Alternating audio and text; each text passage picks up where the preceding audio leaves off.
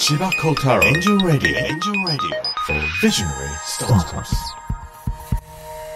社長とか経営者になりたいとか、なれるとも思ってなかったので。今でいう学生起業家？あそうです。もう本当に学生起業家です。いや23歳の私にはもう怖くて怖くてしょうがなくて。やっぱり早い段階からエクイティファイナンスをしてしまうとどうしてもそこから期限がスタートしてしまうと思うんですよね。こういう起業もあるんだなすごく勉強になりました。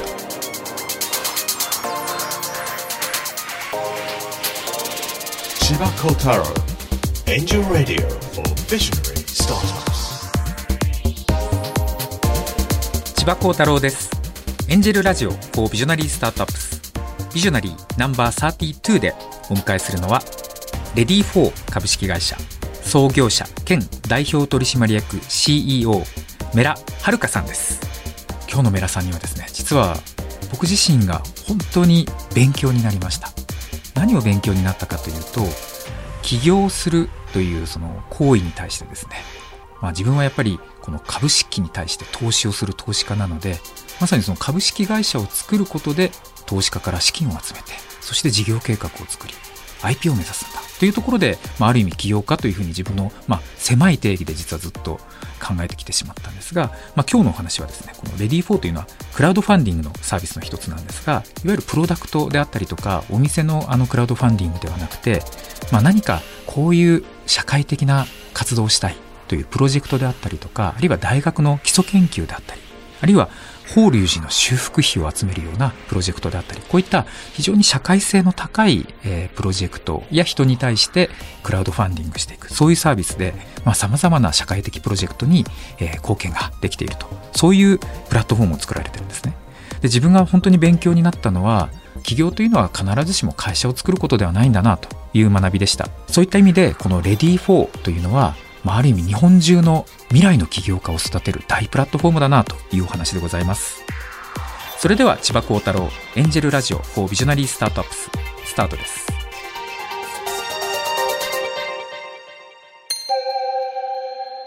このラジオは日本のすべての若者や子供たち、夢を描く人たちに対して、スタートアップを志す楽しさを伝えるため、スタートアップのポジティブな面に注目して、起業家たちそれぞれが描く夢についてのみ、徹底的に深掘りする番組です。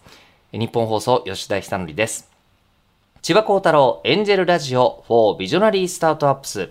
この番組は日本を代表するエンジェル投資家千葉幸太郎さんが注目する壮大な夢を持つスタートアップ起業家ビジョナリーが登場。起業家たちが目指す夢の実現に向けたビジョンに千葉幸太郎さんが切り込みます。あの、千葉さん毎回お越しになるゲストによって、ちはい。ょっとずつ緊張の度合いが違うなって思いながら。バレてます？はい。僕今日緊張してます。でそうなんですよ。そうなんです。いやだんだん分かってきましたね。32人目になってくると、はい。今日は、あのあんまり直接お話しされたことはまだない。そうなんです。だいぶ昔ですよね、なんなら緊張してます。もう僕的にはこの番組の趣旨にど真ん中でまさにビジョナリーをビジネスに持ってけた起業家だなと思っていてですねありがとうございます ぜひ来ていただきたいなというゲストでお呼びいたしましたはい。ということで、もうお声からもその表情豊かなところが伝わっているんじゃないかと思いますが、えー本日お迎えするビジョナリーは、 READYFOR 株式会社創業者兼代表取締役 CEO メラはるかさんです。よろしくお願いいたします。よろしくお願いしますよろしくお願いしますあの、メラさんはもう起業されて何年えっと、会社を作ったのは2014年なので、今9期目ですね、会社が。で、ただ、あの、サービスをスタートしたのは2011年なので、サービス自体も11年っていう形になってるので、だいぶ昔から スタートアップの世界にはいるかなと思います。なんかこう、千葉さんは大先輩のはずなのに、でも今日は緊張しているというのが。そうですね いや、でも私、あの、千葉さんと、もう本当に昔というか、はい。まあ多分。サービス始めて、そうですね。2011年か12そうですね。年ぐらいの頃だと思います。のとかにお会いさせていただいてから結構私がちょっと途中からあんまりスタートアップ系のイベントに行かなくなっちゃったからかもしれないんですけど、あんまりお会いさせていただく機会がなくって。なんで。10年ぐらい間があるような感覚そうそんな気がします。なので本当になんかお呼んでいただいてすごい嬉しいなと 思っております。逆に僕が初めてメラさんのプレゼンを聞いてた頃って、株式会社ですらなかった。そうですそうです。あんまり会社を作りたいとも思ってなくて、このまま会社を作らずに入れるるんだったらそっちの方がいいなみたいな ぐらいに思ってた時かなと思いますね。なので後で多分深掘りしたいんですけど NPO っぽいなと思ったんですよねそうですね。皆さんにすごくそう言われてました。でただ本当に法人格に対して全然知識もなかったしもうそれこそ社長とか経営者になりたいとか、なれるとも思ってなかったので NPO っぽいねって言われてもそれって法人格の話をしているように聞こえるからあんまり株式会社 NPO かって私の中では結構どどっちでもよくてもうともかくサービスを広めて、まあ世の中の人たちにのこう生活を変えるっていうことに当時すごいパッションを持ってたなっていうふうに思いますね。今日僕が実はメラさんをお呼びしたかったのが今までいろんな起業家ここに来ていただいてるんですけどまあほとんどの方が起業したい。大きな会社を作るぞ、IPO するぞ。みたいなパッションで起業されてるんですね。でメラさんはもう真逆というか そうですね。全く違う起業をされてでも結果としては今日本を代表する大きなサービスになっているので、まあ、そこをちょっとたくさんお話聞きたいなというのが今日実はお呼びしたかった。ありがとうございます。ポイントでございます。じゃあ、それではまずはその、どうしても進めたかったというサービス、 READYFOR が、あの、どんな、あの、はいまあ、事業なのかというのを直接教えていただいてもよろしいでしょうか？はい。 READYFOR はあのクラウドファンディングの会社をやってるんですけれども、クラウドファンディングはネット上でさまざまなアイデアや、まあ、やりたいことに対して、えーお金を集める、まあ、仕組みでして、まあ、2011年に日本で初めてのクラウドファンディングのサービスとしてスタートしたのが、まあ、 READYFOR になります。で、まあ、そこから、あの、 READYFOR を通じて、えー約3万件の、えー、様々なやりたい、えー活動に、何かをしたいと思う活動に対してお金をを集めてきて、まあ、累計で300億円ぐらいのお金を今まで流していきました。今年間で100億ぐらいお金を流していってるというような状況になってます。特に、社会性の高い活動というところをあの自分の中では非常にフォーカスをしておりまして、まあ、というのも起業したきっかけとしてもやっぱ今までのこう既存の金融の仕組みには乗らない、まあ、例えば、えー既存の金融ってどうしても融資とか投資とかって、まあ、金銭的なリターンが返ってこなければ当然お金を貸し出したりとか投資ってできないんですけど、社会の中ではその金銭的なリターンが返ってくる可能性が低いあるいはもうすごく長期にわたるんだけれどもとっても重要なことっていっぱいあるなっていうふうに思ってまして、まあ、例えばそれが社会貢献的な活動であったりとか、例えば研究系の活動だったりとかですね。研究系もすごいいっぱいあるんですけどとか、まあ、そういうものをあに対してお金を流していくっていうことの、まあ、このお金の流れを作りたいなというふうに思ってやっているので、まあ、結果としてそういった、まあ、研究領域だったり NPO であったりとかあと大学の研究もはじめとした学生の活動であったりとかあと文化的なものですね最近だと法隆寺の案件とかやらせていただきましたけどとか、まあ、そういうものがあのすごくレディフォーとして得意にしていて最近だと数億円とかのお金が一件あたりに流れるようになったので、まあ、それこそ本当にお会いした時とかはなんか10万円集めるのも大変だったみたいな時から比べるとだいぶ世の中も変わってきたかなというふうに思っております。あの、レディー4で扱っていらっしゃる、ん。そのことっていうのは、はい。こう、簡単に言うと商売ではないわけで、あの、な、ななかなかご説明が難しいプロジェクト多そうだなっていうふうに思うんですけど、うん。先ほどちらっと法隆寺みたいなお話が出ましたが、はい、法隆寺さんがコロナで参拝客がすごく少なくなってしまっていて、あの国宝のものの修繕っていうものに対しては、えっと、予算がつくんですね国から。あそうなんですね。はい、で一方でいわゆる運営費といわれるランニングコストに関しては、えー予算がつかないっていう形になっていて、で今までは法隆寺ってものすごい多くの参拝客がいたんですけれどもあのコロナで全然いなくなっちゃったことによって、ランニングコストが賄えないっていう話になってきたんですね。でこのコロナの長引く状況でなかなかその運営費っていうものを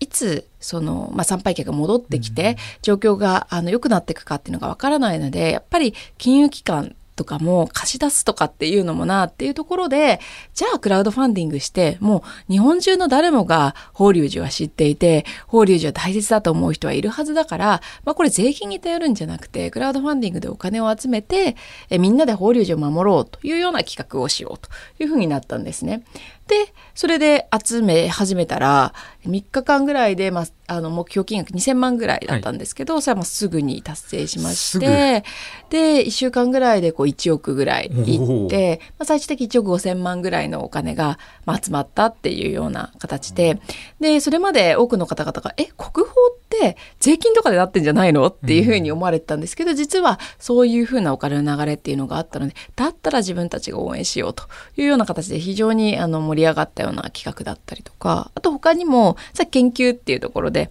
あの言っていただいたんですけどやっぱり研究特に基礎研究の領域とかってやっぱりビジネス化ですね。例えばですけど医療の領域だったらその基礎研究を使った治療薬とかに行くまでに何十年もかかります。そもそも確率がものすごい低いわけですよね。でえっと、私あの4年前にがんにかかってまして、はい。であの悪性リンパ腫っていう血液がんに自分かかってたんですけどその時抗がん剤を受けていてでその抗がん剤の治療がすごくあの効く薬があったので私自身は今すごい元気になって今こうやって起業家として戻ってきたんですけどその時にその薬の開発の、まあ、仕組みを聞くと、まあ、やっぱり、えー患者数が多いところに対しては開発資金っていうものが民間の企業から出されていって、まあ、そのおかげで、まあ、どんどん開発が進んでいくと。で一方で患者数が少ないいわゆる希少性が高いような病気に関しては研究者はいるんだけどお金がつかなくて開発が進まないとい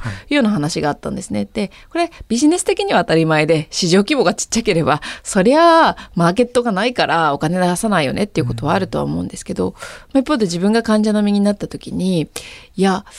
そういうふうにして命の大きさが決められるってなんか悲しいなっていうのをすごく思って、まあ、もしかしたら企業の、まあ、いわゆる市場原理っていうところでは解決できないけれどもみんなが少しずつ共感したりとか応援したりとかしてこの研究が前に進むとかっていうことはありえるんじゃないかなっていうふうに思って。でなので、まあ、そこから医療研究っていうところはレディホンの非常に重要な分野としてやらせていただいていてであの各あの医学部さんですね国立の医学部例えば京大さんだったりとか阪大さんだったりとか九州大学さんとかいろんなところとあの提携させていただいていてその研究の支援という形で、まあ、大体数千万円っていうのが、まあ、基礎研究のこう一つずつこうあのステップアップしていくときにまあ必要な費用だったりするんですけどそういうものはあのかなりのあの金額をあの研究に流させていただいていてで最後ねあのアウトプットとして市場に出てくるときにはもうやっぱり市場のお金っていうのが入ってくると思うんですけど、まあ、もっともっと手前側のところのお金をあのサポートしていきたいなというふうに思って具体的にそういうクラウドファンディングのプロジェクトを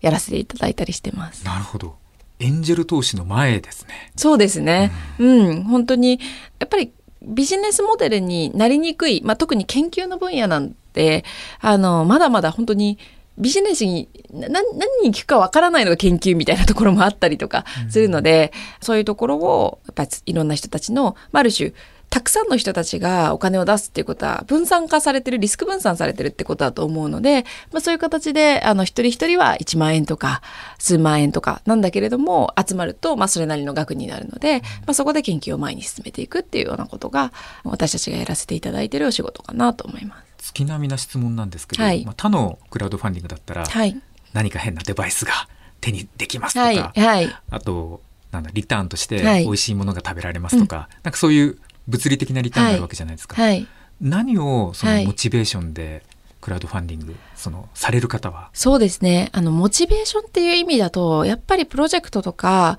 その、何か事業が前に進んでいくことによって何か変わっていくっていうことに対してのまさにビジョンに対しての共感だと私は思っています。まあ例えばさっきの医療研究みたいなところで言うと、まあ、自分はその病気を患ったことがあったので、まあ、そういう同じような病気とか、まあ、万が一、まあ、自分のが将来的にまた重い病気にかかった時に、まあ、自分が将来的に救われる 状況であってほしいなっていうふうな、まあ、ある種共感とか思いとかあに対して、まあ、やっぱり出したいなっていうところがあって、まあ、みんないろんなことを抱えてると思うんですよね。それが病気みたいなものもあればその文化的なものだったか、まあ、地域に対してとかっていうのはあると思うので、まあ、そういうことがこうどんどん可視化されてってるので、まあ、ある種本当にビジョンに対して応援してくれてるんだと思っています。で具体的に一方でまあリターンみたいなところで言うと大学とかだと寄付控除が効くっていう形になっているので、まあ、なので、えっと、いわゆる所得税とかが控除されますよっていうような形の、まあ、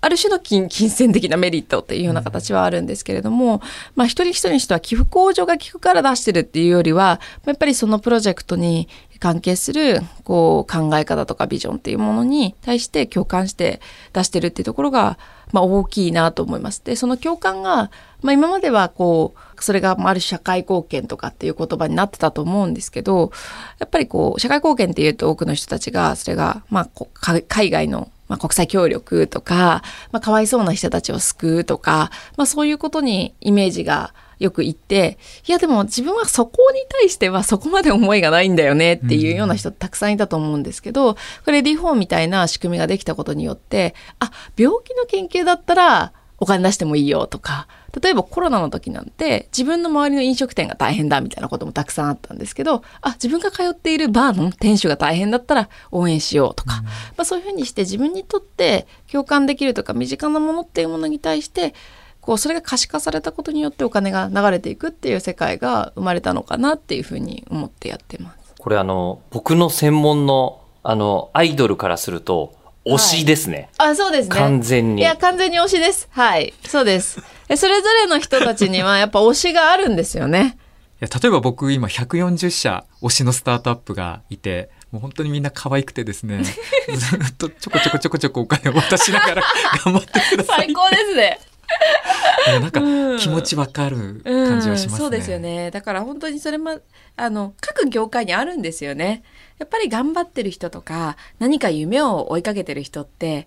すごくまあそれぞれねテーマがあると思うんです好きなテーマとかあまり得意じゃないテーマとかあると思うんですけど好きなテーマで頑張ってる人はみんな応援したいですよね。まあ、それがある種こう誰にでも開かれたっていうのがまあそのレディー・フォーが今やってるようなことなのかなっていうふうに思います。レディー4のウェブサイトで面白いなと思ったのさっき吉田さんと見ていた時に普通クラウドファンディングってもうプロジェクトが並んでいてお金くださいって売り出すところをどちらかというとあなたやりませんかっていうふうに問いかけてますよね。だからなんかお金出すのもそうだけれどもあなたもむしろお金集めませんかって打ち出してるのはすごい面白いなと思ったんです。うそうですねやっぱりあの私がまあそのレディー4を作る時からもっとこう相互にこう応援していくような状況を作りたいなっていうのは思っていてであの、まあ、本当に今までは一部の人たちが何らかの社会的な役割を持ってやるという世界から、まあ、むしろそのいろんな人たちが、まあ、何かやりたいなと思った時に気軽に開始ができてでやっぱりやってみると分かることってあるじゃないですか。自分が主体者側になった時にあ物事ってこんなに変えるの難しいんだとか 自分の責任を持つってこんなに大変なんだって思うことってたくさんあると思うのでやっぱその結果それでもこの自分が決めたビジョンを達成したいなと思った時に起業っていう手段があるんだと思ってて私あの本当に起業するとか会社作るの本当に嫌で、うん、もうやりたくないなと思っていたんですよね。なんか会社の社長とかになったらすごい大きい責任持ちそうだし 嫌だなってずっと思ってたんですけどまあある種、まあ、クラウドファンディングレディーホームみたいな仕組みでいろいろやりたいことをやってみてそれでもこれを本当にスケールアップしたいとか思ったら起業したらいいと思っててなんでできる限りやっぱりハードルを下げて全ての人たちがむしろ小さなチャレンジはやってみると。でその中で本当にこだわりを持って社会を変えたいなって思う人が起業って選択肢を持って羽ばたいていくっていうことができると、まあ、それが結局起業家をもっともっと増やしていくのにつながっていくんじゃないかなと私は思ってます。入り口を思いっきり、まあ、ある意味ハードルを下げてあげることですよね。うんうん、そうですね。やっぱ起業って重そうですもんね。重そうだし、私も最初に会社というか、まあサービス立ち上げて、それこそベンチャーキャピタルとか行った時とかも、やっぱりこう、えこれはどれぐらいの売り上げなんだとか、規模がどれぐらいなんだ。市場規模はどうなんだとか言って、いや、23歳の私にはもう怖くて怖くてしょうがなくて。何百億円の会社になんないんだったらそれやる意味ないからとか言われて、えー、みたいな。感じで思ってたんですけど、まあでもやっぱりこう、結果として今自分はこういう社会を作りたいなとか、そのためにビジネスモデルをこういうふうにしたいなっていうのが、まあ10年かけて今自分はすごく自信を持って会社を経営できるようになってて、やっぱり人間ってそういうふうにしてこうなんか、やりながらステップアップしていくんじゃないかなっていうふうに思うので、なんかそういうハードルをこう、ハードルなのか階段を作っていくみたいなことに対して自分はすごくこうやっていけたらいいなと思ってると思います。あの、千葉さんが起業家を増やしたいとはい。いうことで、このラジオをやってます。そうですねというふうにおっしゃいますが、あの、起業への入り口として、クラウドファンディングって、とっても正しいんじゃないかなと思うんですけど。いいですね。今日のお話聞いていると。なんか自分がどうしても、いわゆるエクイティ、はい株式の投資家なので、まず会社立ち上げようよ、CEO 決めようよって思いがちなんですけど、今日ちょっと勉強になったというか、はっと気づかされた気がしていて、なんかそれって重いことだなってなんか思いました。もっとね、クラウドファンディングでこういうことやりたいんだけれども、うんちょっとお金になるなるかどうかわかんないけれども、やってみたいんだよねって共感する人が100人いたら一旦やってみようこれでいいんじゃないかなってなんか、うん今日なんか肩の荷が下りた感じがします。ありがとうございます。でも本当にそこから多分そういう経験を経て、あ、いろんな自分がやったことにこれだけの面談が集まるんだとか、自分みたいな人間でもそういうこう物事を前に進めることができるんだっていう自信をこうつけていくことによって、じゃあもっと大きいことを描いてみようとか、もっとビジネスで世の中を変えていくようなことを実現してみようっていうふうになっていく人もいる。最初から本当にビジョナリーで、あの、社会を変えるために自分は生まれてきたんだって思えるような起業家ももちろんいると思うんですけど、それだとやっぱりそういう人を見つけるのは、やっぱ結構大変だというふうに思うので、大変ですねまあ、もっともっと裾野も広げながら、まあ、もちろん大きなビッグピクチャーを最初から描ける人たちも、まあ、どんどん出てくるとは思うんですけど、まあ、両両輪でやっていきたいなっていうふうに思いますね。小さな成功体験をたくさんの人に感じてもらうことがそうですね大切そうですよね。あの、これ、千葉さんにもお伺いしたいんですけど、普通に、例えばこんなサービスがあったら、こんなサイトがあったら便利だなっていうビジョンがあったとして、今の千葉さんみたいなエンジェル投資家に持っていくと、ちょっと収益どうなのみたいなそうですね。話をさっきのやっぱりしちゃいますよね。怖い話をしちゃいがちですよね。若者に対してええ。それはマーケットはどれぐらいなんだ でも、いや少なくとも僕これあったら絶対使うんですよ、自分ではっていうものを作りたいけど、さすがにちょっと400万ないんですよ、みたいになったら、じゃあちょっとレディーフォーさんだったら上げてみようかなでいいわけですよね。そうです、そうです。それで作ってみて、全然ダメだったっていうのでも、でもそれ自体がすごくいいことだと思うんですよね。あ、千葉さんにあの時に言われた指摘が、そうか、やってみたら、こんな風に正しかったんだってわかると思うし、意外とめちゃくちゃ当たって、よし、当たったみたいな、投資してくれっていうのも、ね。もちろん投資家側も自信を持って投資できるようになると思うので、私は昔その、学生時代ですけど、いわゆるピッチイベントみたいな、私は出たことがなかったんですけど、その、その様子を見ていたときに、なんでこんなに限られた大人に判断されなきゃいけないんだろうってすごい 思ってて、やらせてみたらいいじゃんみたいな ことをすごい思ってたんですよね。で、なんか結構その感覚でクラウドファンディングの事業を始めたので、まあ一部、の人たちは否定するかもしれないけど逆に一部の人たちは熱狂するかもしれないっていう世界ってあるんじゃないかなと思ってで多くはもちろんたくさんのことを見てきた VC の方とかはほぼ当たってるんですよ。当たってるんですけどでもやってみないとまあ私みたいな頑固な起業家 も、まあ逆に頑固だから起業できてるってところもあると思うんですけど、やらせてみて、あ、よかったでしょとか、間違ってたでしょとか言いながら、こう、ステップ上がっていくっていうのが、まあそういう過程の中に、あの、レディフォーがこう、存在してるとすごくいいなっていうふうに思っています。今日ここまであの未来の話をものすごくお伺いして、はいそそして戻りますこかそうなんです。パッションがめちゃくちゃあることは、もうここまでの語り口で全て 伝わっていると思うんですけど、そのパッションがどこから来たのかっていう、今までのプロフィール的なことを、実はここまで1ミリも紹介してないっていうすいですよね。そうなんです。ここで、未来の話をした後からの過去。いきましょう。はい。ということで、プロフィールをバッと紹介させていただくと、今からえー紹介かと。そうなんです。誰、誰なんだろうって感じです。えー皆さん、お生まれは1987年で えー慶應義塾大学の経済学部卒業されて、2011年にこう日本初国内最大級のクラウドファンディングサービスレディー4を立ち上げられて、2014年に株式会社化、代表取締役 CEO に就任されました。まあ、このあたりは今のお話の中にも出てきてるかなと思うんですが、で、えーその後、ワールドエコノミックフォーラムグローバルシェイパーズ2011へ選出のほか、日本人史上最年少でダボス会議に参加。現在は総理官邸人生100年時代構想会議の議員や内閣官房新しい資本主義実現会議の民間議員を務めていらっしゃいますという、もうこの活躍の部分はもうこう皆様の想像につくと思いますので、むしろこうあの、こう思うに至ったのはなぜなのかっていうところがお伺いしたいんですけど、あの、例えば、こう、ご家庭が、なんか両親とも起業家で、あの、投資家になりましたみたいな人だったらこういうマインドもわかる気がするんですけど、そういうご家庭だったんですか？あの、結果的にはそういう家庭だったということが、2年前ぐらいに分かったっていう。どういうことですか？どういう意味け結果的というか、家族に聞く限り、あの、やっぱり私の父親より前ですね、おじいさんとか、ひいおじいさんとかは、みんな起業家だったらしいんですね。起業だったりとか、開国もされてなかった時に海外に行っちゃった人とか、なんかいろんなそんなようなええ感じの、まあ、割と起業家タイプっぽい人がいたみたいなんですけど、私の父と母は、まあ、サラリーマンだったんですよね。で、母のお父さんも、まあ、小さい経営をしてたっていうような形だったので、そこの、なんかトラウマで、二人とも、まあ、両親二人とも、私を、すごくこう、なんていうんですかね、あんまりチャレンジ精神を旺盛な子に育てるというよりは安定した子に育てようという子育てコンセプトの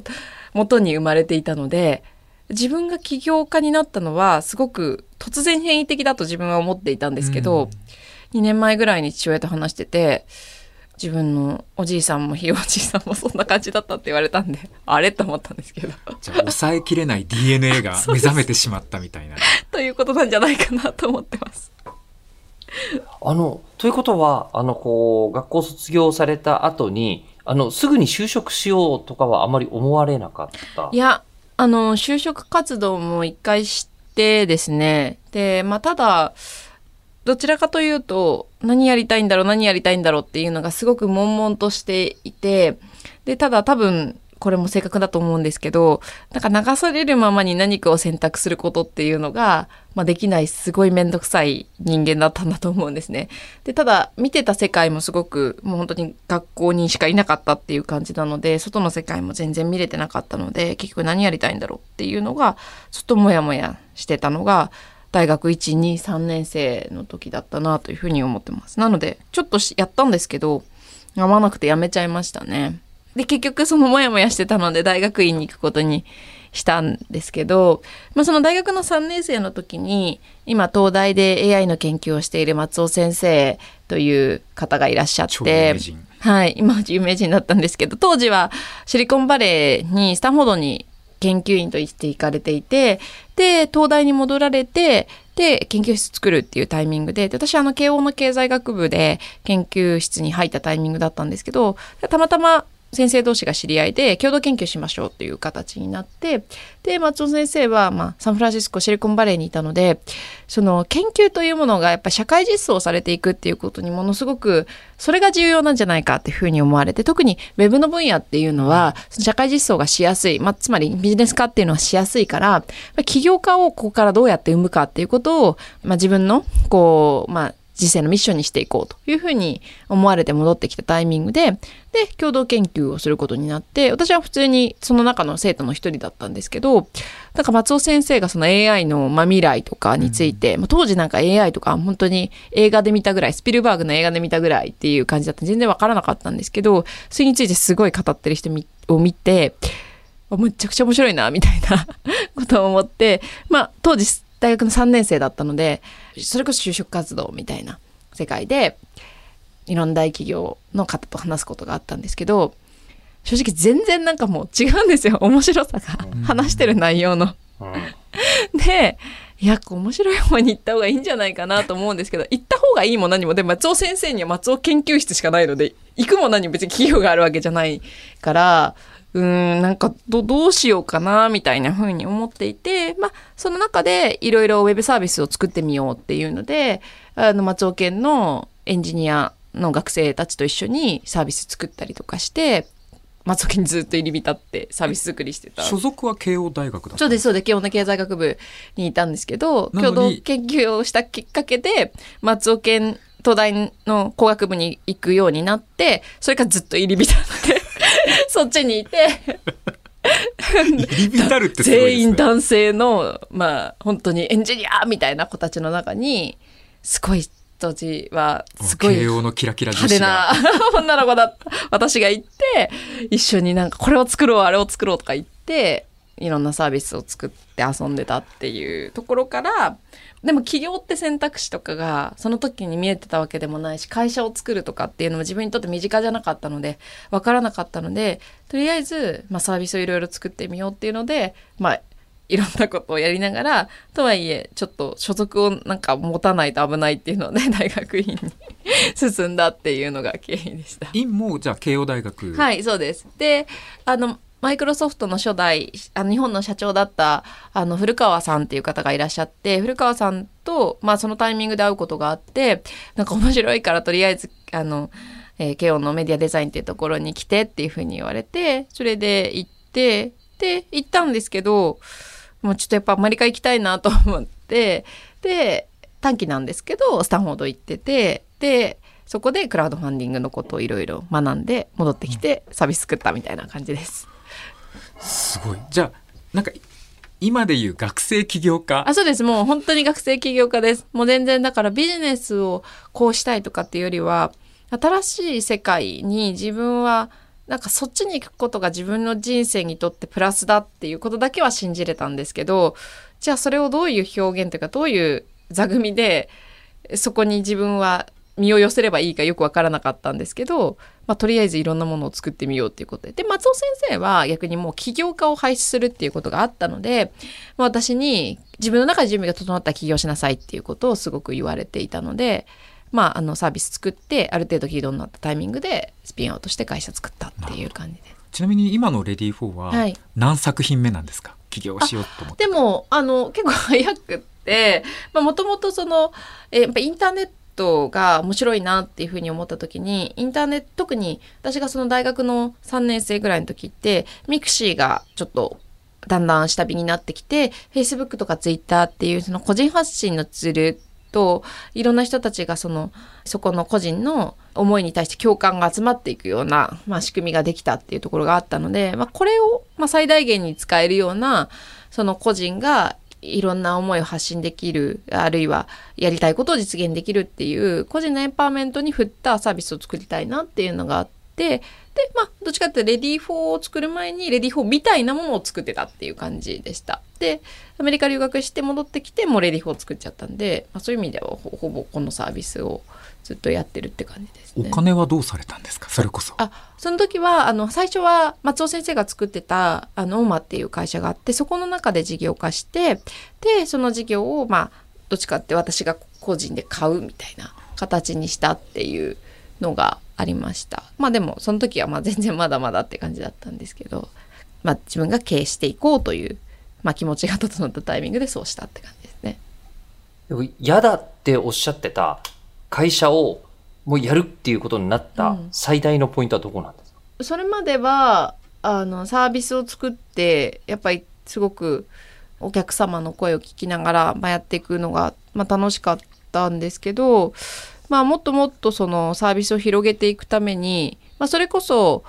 そのエクイティ的な話とかもう考えていかなきゃいけないなってなった時に、まあ、やっぱり自分がその意思決定をいろんな意味でしていかなきゃいけないなってなった時にこうサービスオーナーっていうものだと、まあ、十分な意思決定ができないなっていうふうに思ったので、まあ、会社化した方がいいなっていうふうに思ったっていうところなので、まあ、今後のファイナンス戦略っていうのを本気で考え始めた時にやっぱり会社を作るっていうことがすごく自分にとって身近になったのかなっていうふうに思います。すごく深く千葉さんがうなずいてらっしゃいますけど、いやこういう起業もあるんだなってすごく勉強になりました。本当ですか、はいいや本当に今日僕実は学びになっていて その起業家を増やすっていう自分のこのライフワークの中でどうやったら起業家が増えるんだろうっていうのもずっと考えてるんですよね。でもなんかメラさんみたいな人たちってものすごく潜在層として多いんじゃないかなってうんうん。今日学んだんですね。で逆にメラさんと組んだらもっともっとたくさん起業家と言わずに何かやってみたいうんからスタートして、うんちょっとやってみてうまくいきそうだったらそして自分の心の中でこれをやるぞって決まったら初めてエクイティみたいななんか段階でうまく組めると、うんもっとスムーズに日本で夢を作る人たちを増やせるのかなってそんな実は学びがあってうなずいていました。ありがとうございます。特にこう、ビジョナリーっていうことで言うと、多分すごくそこが重要なのかなというふうに思っていて、やっぱり早い段階からエクイティファイナンスをしてしまうと、どうしてもそこから期限がスタートしてしまうと思うんですよね。だから自分がやりたいこととか、どういうふうに社会を変えていくかっていうことがあんまり見えてない段階で、まあそれこそエクイティファイナンスを始めちゃうと、どこかで出口を作らなければならないっていう、まあ本当に期限との戦いみたいな話がスタートしてしまうので、まあやっぱりそこまでの間、に、あの、もちろん本当に 全てが整ってる起業家もたくさんいると思うので、まあ、その人たちはそれで最初からエクイティファイナンスしてガーッと伸ばせばいいと思うんですけど、あの、やっぱりこうビジョンをあの大きく掲げて、そこに向かってどういうふうに進むのか、まあ、自分の、まあ、それこそメンタリティみたいなところもまだまだ迷うなっていうタイミングでは、やっぱりあの、本当に資本政策だけは変えられないし、あの、もう会社において、まあ、ほぼそれが一番大事なところだったりもするので、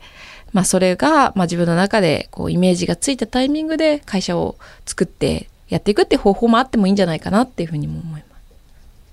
す。そんなレディフォーの今のビジョンミッションってはい。どんなものなんでしょう、あの、今、会社の中で一番大事にして、よく言葉にしているのは、資本主義でお金が流れにくい領域にお金を流していくっていう言い方をしています。で、あの、やっぱり資本主義っていうものによって人類っていうのはどんどん進化してきたんだけれども、やっぱり資本主義というものが経済合理性、まあ、市場が大きくって、そして解決コストが低いものですね。あの、に対してお金が流れてしまうっていうことが大きいと。で、それによって、まあ、環境破壊の話であったりとかさ、まあ、様々な、今回のワクチンみたいな話もそうかもしれないんですけど、すぐに芽が出るかどうかわからないものに対して、人々は、まあ、投資だったりとか、そのリソースを配分するということを、やっぱりできない仕組みになってしまってきたということがあって、まあ、これ自体が、やっぱり私たちが今、この瞬間に生きている、私が次の未来に、負債を残さず生きていくためにやるべきことなんじゃないかなと思っていて。で私は資本主義自体をすごく否定しているわけではなくて資本主義自体がもうすごくアップデートしてきていると思うし本当人類にイノベーションを起こすためのすごくいいツールだと思ってるんですけどでも資本主義にかかの中に入っている内在している課題どうしても短期に対してお金が流れていくっていうものに対してそれじゃない方法でそういう社会課題であったりとか、経済合理性にはまらないものにお金を流していく方法を、にイノベーションを起こしたいっていうふうに思っていて、まあそれがクラウドファンディングみたいな方法もあれば、あとは去年からやってるのは遺贈寄付っていう仕組みもやってまして、やっぱり自分の、まあ、それこそ人生の集大成として、その自分が持ってるまあ、資産というものをどのような形で世の中に残していくかということを、まあ、もっともっと考えたいと思う方々も今後増えていくと思いますし、まあ、実際そのオプションがあるんであればあのむしろ今も考えたかったっていう方もたくさんいてでこうお子さんに残すとかご家族に残す以外にもその社会にやっぱり還元したいというような方ってすごいたくさんいらっしゃるんですよね。でただ社会に還元したいと言っても結局そのお金をどこにお金を流したら自分の思いが届くんだろうっていうのをまさにこの寄付文化みたいなことがなかったことによってかなり高齢になってから気づくみたいなことがあってですね。で、私たちはそういうのを今、信託銀行さんと連携して、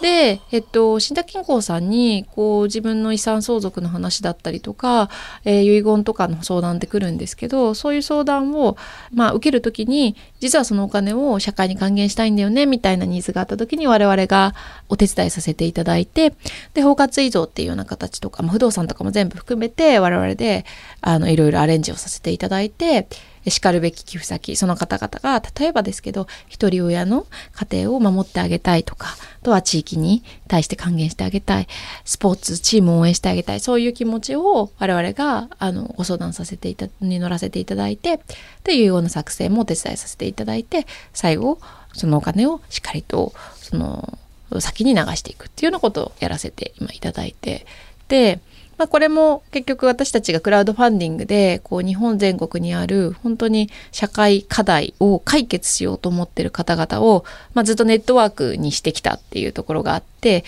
まあ、こういうことにお金を使ってほしいっていうことがえー寄付者の皆さんとか、まあ、それこそ遺言書かれるような方々が思うとそれにふさわしい、まあ、団体とかを、まあ、データベース上からこう上げていくことができるので、まあ、どういうところがいいですかっていう形でお話をさせていただきながら最終的にはお金を流すということを手伝わせていただいてるっていう感じで。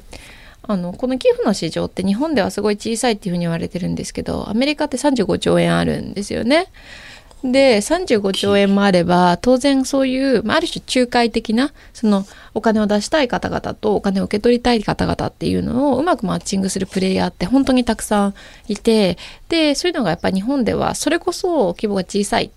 あるいは文化がないっていう言葉で全然行われてきてなかったなっていうことを思っていてでも実際今その遺言遺贈寄付をしたいって思われるお客様とお話をしてるともうやっぱ本当に自分のまあ貯金であったりとか自分で作ったこの資産を最後天国には持っていけないのでどういうふうに世の中に残していくかってことに対して共感される方興味を持つ方ってやっぱりすごく多いですよね。なんでそこを我々が媒介させていただいていいお金の流れを作って世の中をその方が亡くなった後も社会をよくしていくっていうことが、まあ、実現できればいいなと思って、はい、やっております。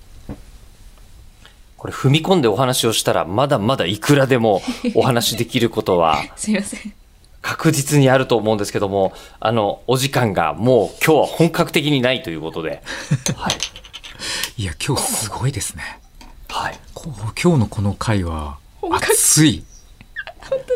やもすごいうです千葉さんとお久しぶりだったので本当にむしろ今やってることとか もっともっとお話ししてむしろもっといろんなツッコミをいただいてそこからこう見えてくるものもいっぱいあっただろうなと思うのでちょっとアフタートーク的にとかできると ありがとうございます。ぜひあの、機会があれば第2回もここに来ていただいて。いえいえ、もう全然、あの、役に立てるのであればいくらでも。私も、あの、起業家、特に、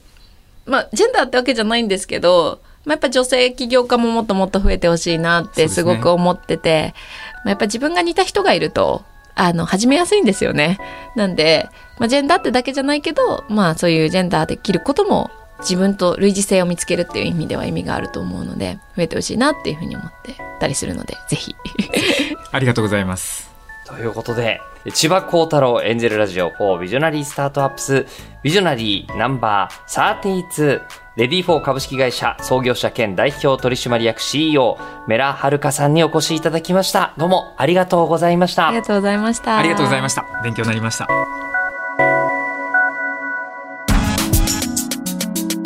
最後までお聞きいただきありがとうございました番組を聞いた感想や千葉幸太郎さんへのお便りをぜひエンジェルアットマーク 1242.com angel アットマーク 1242.com までお送りください。お待ちしています。ナビゲーションは日本放送吉田久典でした。千葉幸太郎 Angel Radio for Visionary Startups.